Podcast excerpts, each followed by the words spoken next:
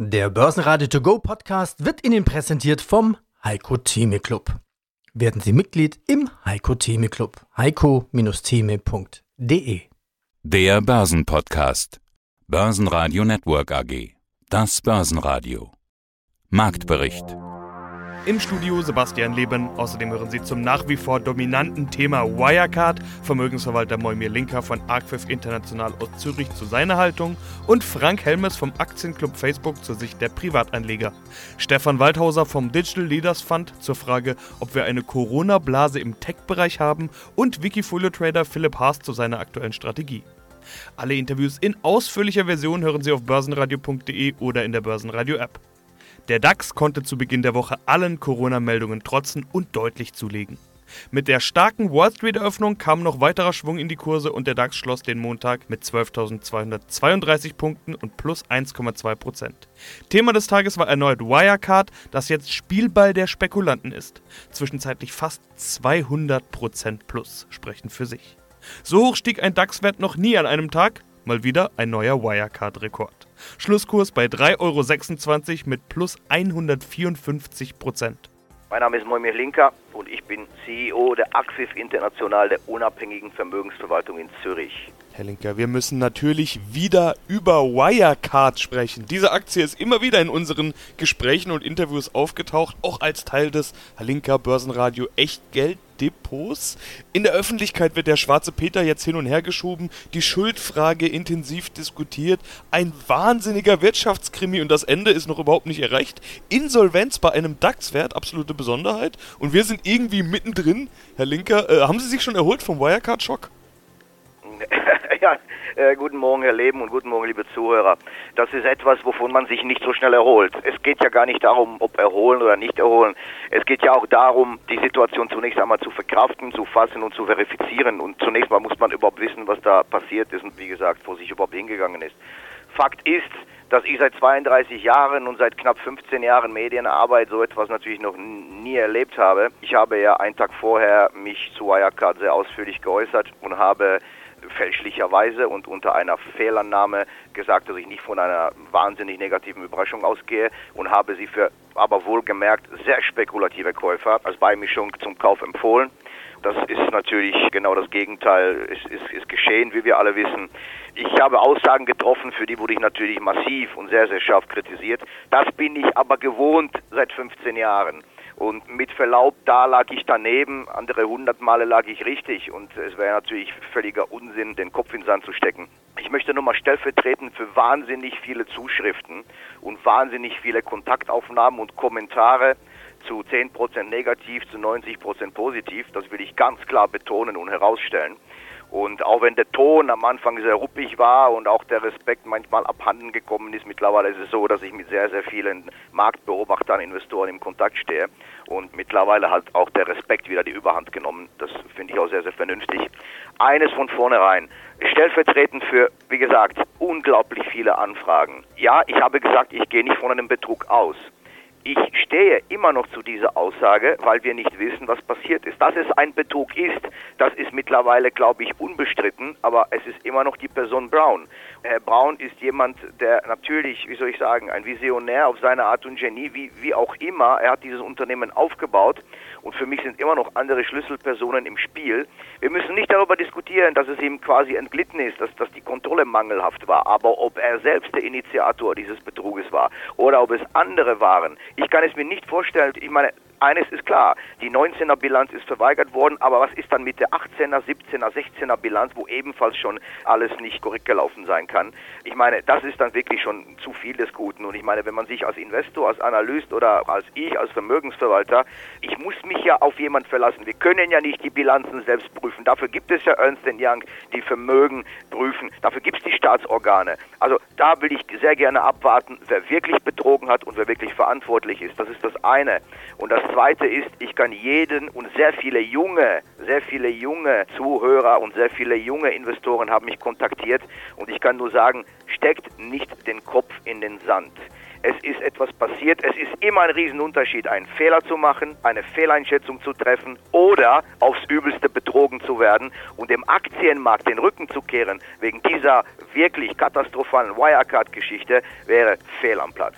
Wirecard natürlich mit Abstand DAX-Gewinner. Auf Platz 2 und 3 die Deutsche Bank mit plus 3,7% und Covestro mit plus 3%. Verlierer waren Bayersdorf mit minus 0,8%, Deutsche Wohnen mit minus 1,1% und Schlusslicht RWE mit minus 2,4%. Ja, hallo, mein Name ist Stefan Waldhauser von The Digital Leaders Fund. Digital Leaders, die gelten ja sowieso als die großen Corona-Gewinner, haben wir ja in den vergangenen Monaten auch immer wieder drüber gesprochen. Vor allen Dingen Tech-Werte haben sich ja wahnsinnig gesteigert. Die Geschwindigkeit und das Ausmaß dieser Steigerung, die lassen mich als Marktbeobachter und Journalist dann schon mal die Augenbrauen hochziehen. Zum Glück kann ich ja die Experten wie dich fragen. Ist das alles okay und sinnvoll, was da passiert? Oder haben wir da schon sowas wie eine Corona-Blase im Tech-Bereich?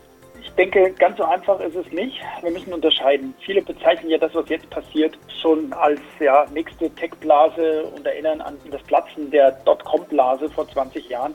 Ich glaube, die Situation ist nicht vergleichbar. Diese Unternehmen, die jetzt hochgejubelt werden, die haben schon alle ein valides Geschäftsmodell. Und wenn man sich insbesondere bei den großen Werten anschaut, das sind ja die Cash-Maschinen des 21. Jahrhunderts. Also wenn man sich anschaut, welche Berge an Barreserven die Tech-Riesen mit sich rumschleppen. Die könnten ja den Großteil des ganzen DAX einfach ja, mit den vorhandenen Cash-Beständen aufkaufen. Insofern ist es nicht wahr, dass das jetzt alles eine Blase ist. Aber, und ich mache mir auch keine Sorgen um die Bewertung von einer Facebook oder einer Alphabet zum Beispiel. Die sind vielleicht am oberen Rande dessen, was jetzt üblich und gesund ist, aber da gibt es keinerlei Blase. Wo ich mir große Sorgen mache, das sind diese Aktien aus der zweiten und manchmal auch dritten Reihe, die jetzt im Zuge der Corona-Pandemie als Gewinner entdeckt wurden, auch herausragende Zahlen zum Teil präsentiert haben und daraufhin in atemberaubende Höhen katapultiert wurden. Also Musterbeispiel Zoom. Jeder kennt jetzt den Videoconferencing-Anbieter Zoom. Viele nutzen ihn, ja, aber die Preise, die da aufgerufen werden für ein Unternehmen, was eine Technologie hat, was viele andere auch können, ja, es funktioniert, die Zoom-App funktioniert sehr, sehr gut, in manchen Teilen vielleicht auch besser.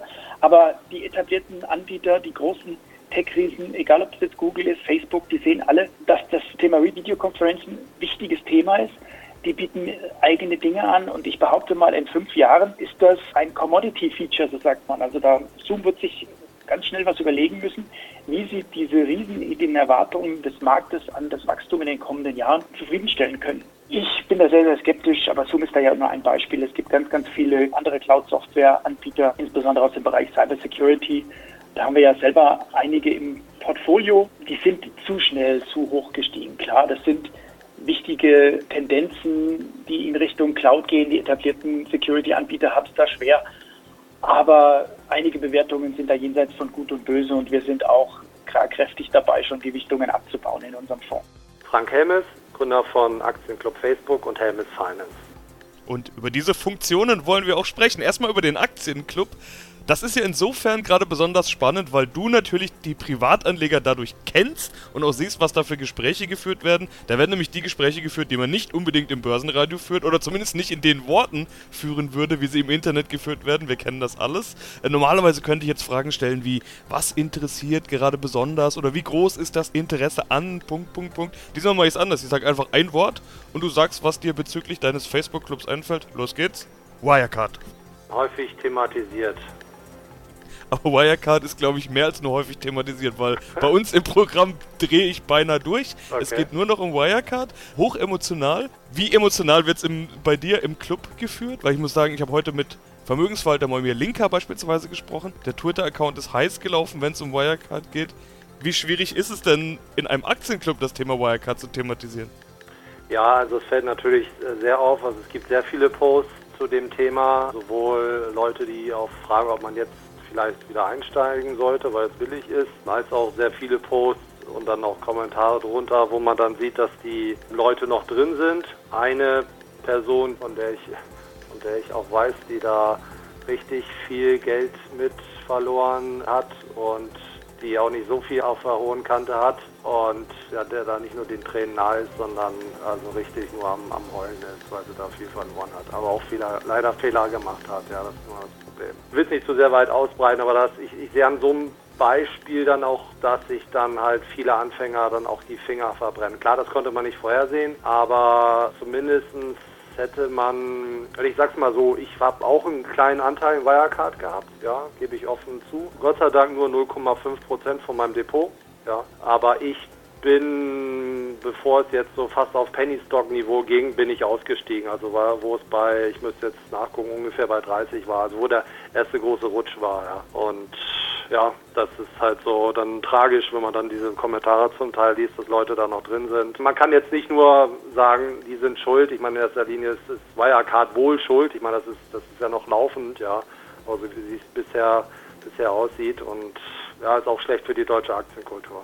Oh, schlecht für die Aktienkultur ist ein Thema, was ich gerne aufgreife. Auch eine Diskussion, die ich in den letzten Tagen immer mal geführt habe. So dieses Thema, ist das jetzt eine Aktie wie früher mal die Telekom, dass noch Jahrzehnte später die Leute sagen, oh, Aktien, nee, lasse ich die Finger von, habe ich mir schon mal die Finger mit verbrannt, damals Telekom, dass sowas unter Umständen in zehn Jahren noch über Wirecard gesagt wird. Hast du so einen Eindruck oder kommen bei dir sowieso nur die Leute, die sich ohnehin schon für Aktien entschieden haben äh, und dann nicht mal kurz sich die Finger verbrennen an Wirecard und dann wieder weg sind? Also ich würde jetzt aus dem Bauch raus sagen, dass das, glaube ich, nicht so gelagert ist wie bei der Deutschen Telekom.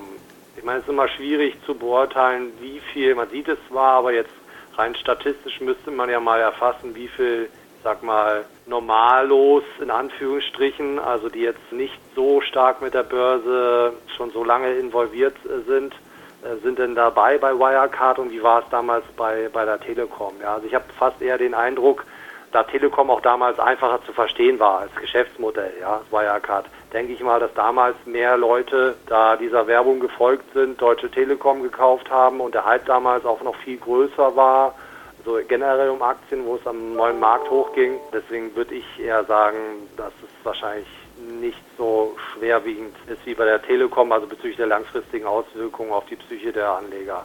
Mein Name ist Philipp Haas, ich bin Wikifolio-Trader und genau das ist nämlich das Spannende. Ich hatte jetzt die Gesamtperformance genannt, aber noch spannender finde ich eigentlich die 12-Monats-Basis-Performance, jetzt gerade aktuell. Das sind über 20% plus, 22% plus waren es heute Morgen. Die aktuellen Zahlen habe ich, muss ich gestehen, gerade mhm. gar nicht geöffnet. Aber das ist auf jeden Fall deutlich mehr auch als deine Durchschnittsperformance von etwas über 15% im Jahr, die du normalerweise machst. Und das in einem Jahr, in dem wir ja bekanntermaßen einen Corona-Crash hatten. Warum funktioniert das gerade jetzt so gut? Na gut, also das sehen wir ja bei vielen Produkten jetzt, also die letzten vier, fünf Monate, da konnte man wirklich halt im aktiven Management einfach was machen. Wir hatten einfach ein großes Ereignis, was sich dann auch von dem Verhalten verändert hat von den Menschen. Und ähm, wenn man dann halt auf die Firmen gesetzt hat, was man natürlich alles im Nachhinein noch hätte besser machen können, ja, aber die halt eher, sage ich mal, strukturelle Gewinner sind, wie jetzt irgendeine Shop-Apotheke oder sowas, die von der Situation halt profitieren, dann kann man, glaube ich, auch eher den Index schlagen, weil ähm, als es in einem anderen Jahr ist, wo einfach alle, sag ich mal, stupide den ETF kaufen. Und halt dieses Risikomodell, ich habe es ja auch schon angesprochen mit diesem QFMA-Modell, mit dem Momentum. Wenn das Momentum halt bricht, dann wird eine Aktie halt auch runtergestuft, es wird ein Teil verkauft und dadurch wird halt automatisch Cash aufgebaut. Und wenn ich keine Top-Ideen habe, wie das dann zum Beispiel dann auch im Februar war oder auch ich habe noch ein weiteres Modell, die Makromatik, wo ich einfach ein hohes Risiko gesehen habe, habe ich auch schon früh gesehen, was da in China ist. Und mir war klar, ähm, vielleicht nicht, dass es, dass es vom Shutdown so schlimm wird, aber dass da ziemlich was auf uns zukommt. Und da habe ich dann auch relativ schnell und früh ähm, hohe Cash-Quoten aufgebaut. Und das hat natürlich dann im Nachhinein auch sehr geholfen, ja. Börsenradio Network AG Marktbericht Der Börsenradio To Go Podcast wurde Ihnen präsentiert vom Heiko Theme Club werden Sie Mitglied im Heiko Theme Club. heiko-theme.de